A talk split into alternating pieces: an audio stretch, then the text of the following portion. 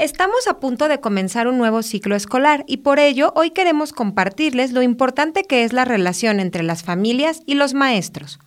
Los vínculos entre la familia y la escuela son la clave del éxito escolar de los niños y las niñas. Los pedagogos y los psicólogos afirman que la escuela es un sistema en el que todos los elementos deben de estar en armonía para tener éxito. Pero, ¿cómo lo logramos? Aunque sabemos que un aprendizaje de calidad es más factible si hay una buena relación entre padres y maestros, esto no siempre resulta fácil.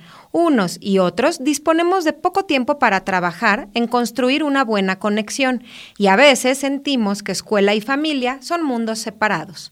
Las familias se relacionan con la escuela como un agente externo, pero en realidad las familias son una pieza fundamental sin la cual la escuela no puede funcionar debidamente. Cuanto más próxima sea la relación entre padres y docentes, más y mejor aprenden los niños. ¿Cómo podemos construir una buena relación entre padres y maestros que lleve al éxito educativo de los pequeños? En primer lugar, familias y docentes debemos de considerarnos un equipo, trabajar juntos por el mismo objetivo y para eso son necesarios dos elementos, la confianza y la coordinación. Ambos elementos necesitan de la buena comunicación. Por eso les recomendamos asistir a las reuniones. Cada que vamos a la escuela renovamos un pacto, nos decimos unos a otros, aquí estoy, cuenta conmigo. Nuestros hijos deben saber que estamos atentos a todo lo que ocurre en la escuela, que nos importa. Hablar con los profesores de forma directa. Es un derecho y una obligación de los padres estar en contacto con los maestros.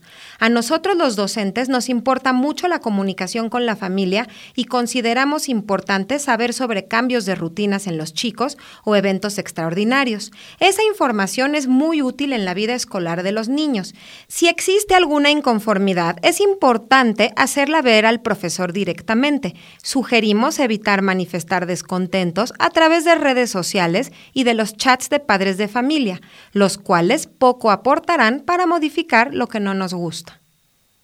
Contribuir con el trabajo de la escuela para tener una actitud respetuosa y constructiva incluso cuando el maestro no nos convence del todo. Tengamos en cuenta que no hay que estar de acuerdo en todo. Lo que sí hay que hacer ante los niños es respetarnos y validar los profesores a los padres y los padres a los profesores. Entre todos podemos hacer, aún con nuestras diferencias, un trabajo de acompañamiento que los niños y niñas necesitan y merecen. Te invitamos a conocer más sobre nuestra labor y a unirte a nuestra red de colaboración en www.fundacionzorrorojo.org.